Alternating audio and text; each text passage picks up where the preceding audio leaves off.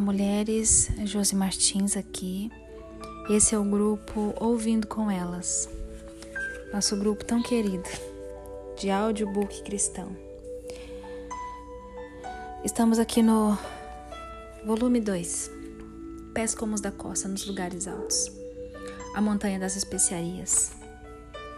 E uau, que áudio lindo foi o nosso áudio anterior.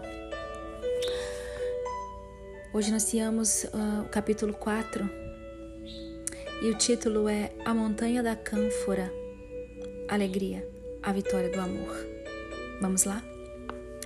Poucos dias após a experiência relatada no capítulo anterior, o rei chamou Graça e Glória mais uma vez e comunicou-lhe que gostaria de levá-la a outro lugar nos lugares altos. Assim, atravessou com ela a Montanha das Romãs em direção a outra parte da mesma cadeia de montanhas. O céu lá em cima, nos lugares altos, acima das nuvens e da névoa do vale, era sempre maravilhoso e sem nuvens, e a luz era tão clara e brilhante que era impossível ter uma visão ampla, enxergar a longa distância. Naquele início de manhã em particular, os momentos de companheirismo e comunhão solitários com o rei ocorriam. Em geral, era bem cedinho, antes de se iniciarem os labores do dia. Graça e Glória reparou que, embora lá no alto da montanha tudo estivesse calmo e o céu continuasse limpo, os vales estavam encobertos com vagalhões de nuvens muito encrespadas. Na verdade, parecia estarem olhando para um mar de águas revoltas, e de tempos em tempos, das profundezas abaixo deles, ouvia-se o barulho de trovões. Depois de atravessar a montanha das Romãs, chegaram àquela em que o rei disse chamasse a Montanha da Cânfora, pois ela fora especialmente reservada para o cultivo dessa especiaria. A cânfora, que é o arbusto da, da rena, crescia ali e produzia o mais agradável dos perfumes e uma tintura muito valiosa. Graça e Glória olhou em volta com grande deleite. As encostas ali estavam cobertas não de romanzeiras, mas com pequenos arbustos perfumosos, carregados de caixas de pequenas flores brancas que exalavam um doce aroma. Esses arbustos forneciam a especiaria que chamamos alegria. O bosque perfumado parecia exercer uma atração especial sobre os pássaros. Graça e Glória nunca vira tantos deles reunidos num só local. Os arbustos ondulavam com o movimento de pouso e partida das aves, que voavam em grandes bandos, tecendo belas formas com sua plumagem brilhando contra o céu.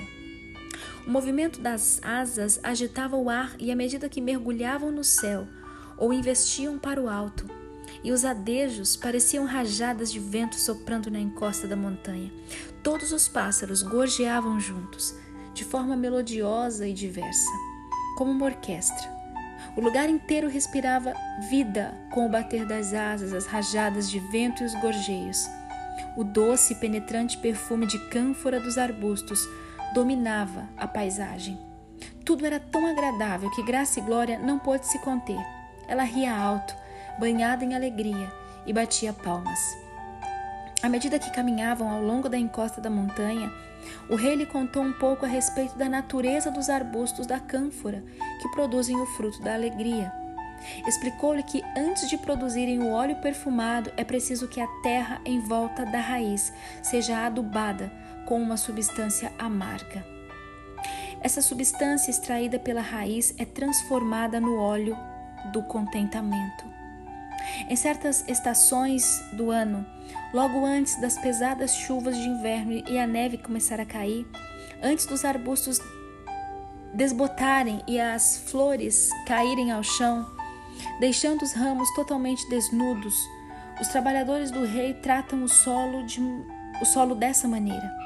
O rei, enquanto contava essas coisas, olhou para sua companheira e disse com um belo sorriso: Essa estação é chamada a Noite do Pesar o período em que os arbustos ficam desnudos e derramam a substância amarga no solo para ser lavada pelas chuvas que caem do céu. Já a estação atual é a manhã da alegria, o período em que os arbustos estão carregados de flores e o óleo está pronto para ser extraído deles. O momento em que todo pesar e todas as experiências amargas são transformadas em contentamento. Graça e glória, escute o gorjeio dos pássaros e veja se entende o cântico deles. Eles ficaram em silêncio alguns momentos, até que, de repente, o gorjeio dos pássaros tornou-se compreensível. Compreensível.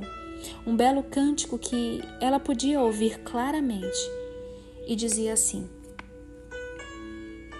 Ouça os triunfantes chamados de amor. A alegria nasce na dor. A alegria é o pesar às avessas. A dor é refeita de novo. Corações partidos levantam os olhos e veem que essa é a vitória do amor. Aqui, coisas destruídas se tornam novas, a mácula é limpa. Há mantos para você e não trapos. E alegria onde havia lágrima. Onde o pecado é temível, encontramos poder. Agora, a graça é muito mais abundante. Ouçam esses cânticos de júbilo, todas as criaturas cantam. Magnífica a alegria de toda a nação. O amor é o Rei dos Reis. Vejam cegos, gritem mudos.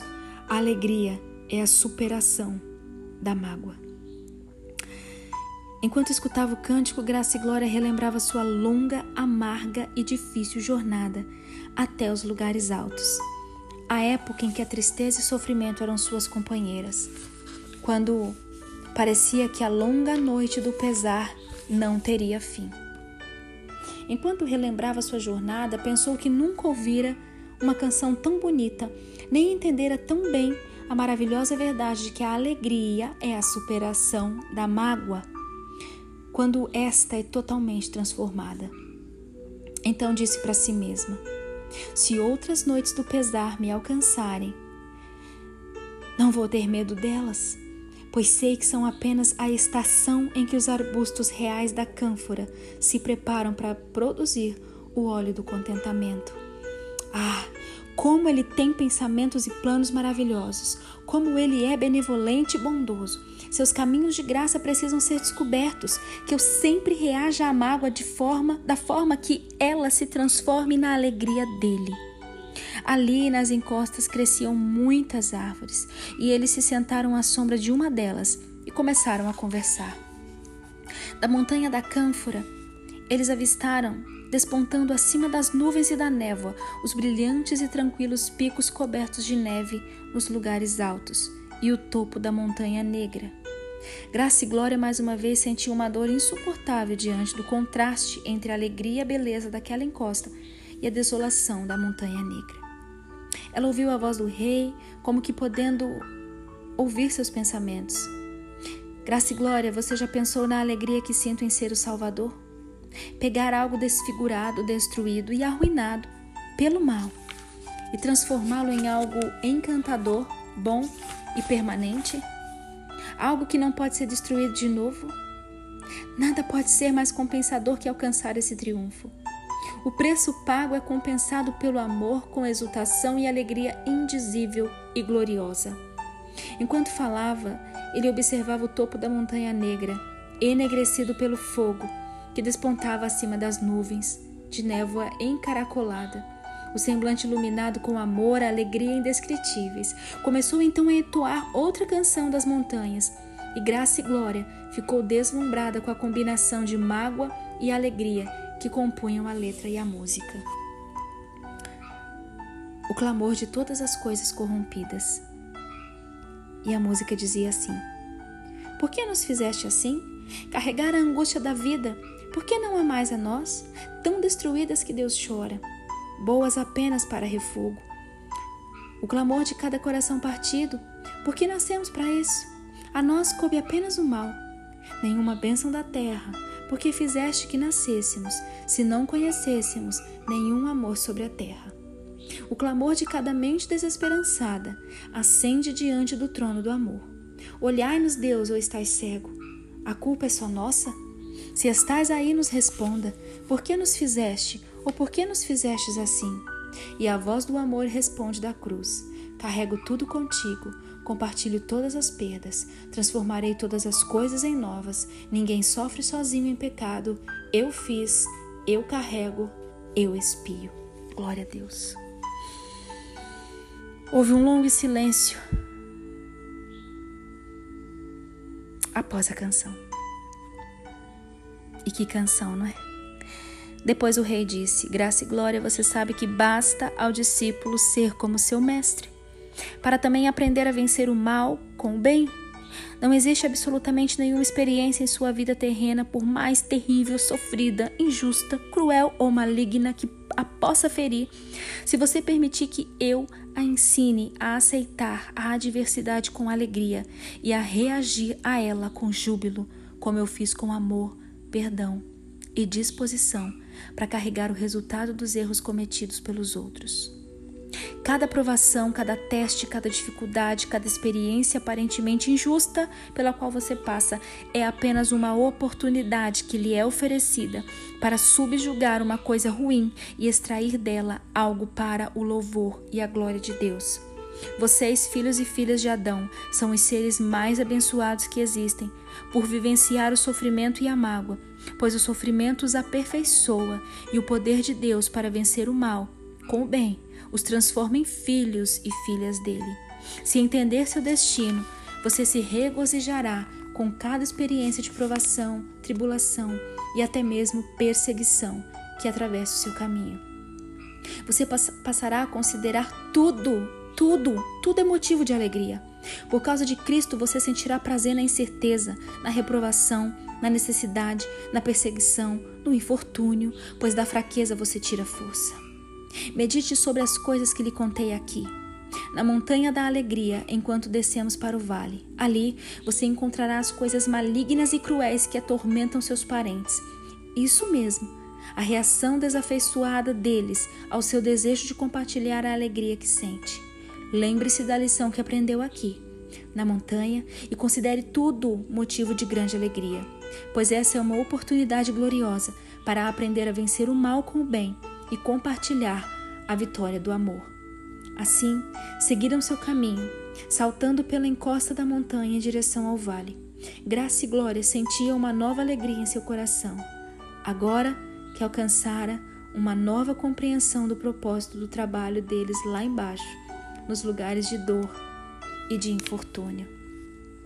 Uau! Que sejamos nós também a montanha da cânfora que lindo!